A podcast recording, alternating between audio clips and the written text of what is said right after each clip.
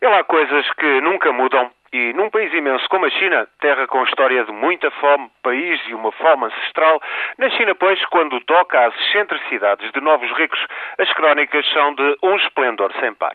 Logo este mês, muita gente por lá ficou revoltada, outros extasiados, com uma notícia que chegou de Xi'an, a cidade no centro da China, célebre pelos guerreiros de terracota velhos de dois mil anos, do túmulo do primeiro imperador Qin Shi uma jovem milionária de Xi'an voou até ao Tibete para comprar por 500 mil euros um belo exemplar de mastim tibetano.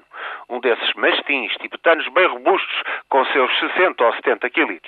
À chegada a Xi'an, uma comitiva de 30 Mercedes, com dois jipes de luxo à frente, conduziram-na do aeroporto a casa, a ela e ao canídeo.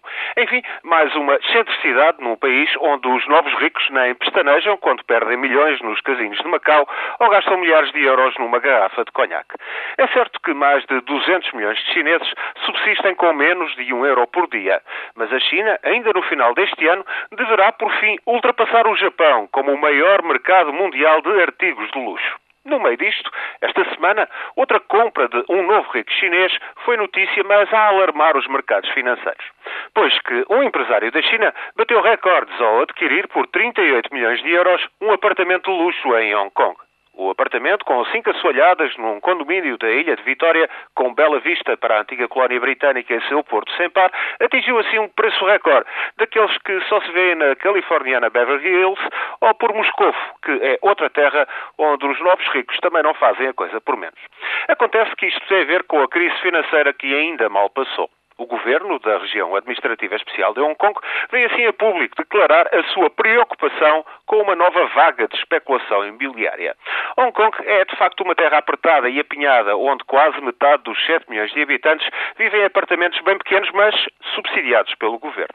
O resto debate-se com preços assustadores para tentar encontrar casa. Ora, as vendas de apartamentos a custarem mais de 1 milhão de euros triplicaram de agosto para setembro e falamos de casas relativamente pequenas. O preço do metro quadrado voltou a disparar e aumentou 28% desde janeiro. Ou seja, lá por Hong Kong está de volta e em grande a especulação imobiliária. Ora, também diga-se que na Ásia Rica isso costuma ser sinal de maiores dramas, mais dia, menos dia. E há sempre um novo rico para dar um empurrãozinho para fazer subir ao céu aqueles preços do imobiliário, até que depois venha tudo abaixo, com o estrondo a que já nos habituamos e que até mete medo.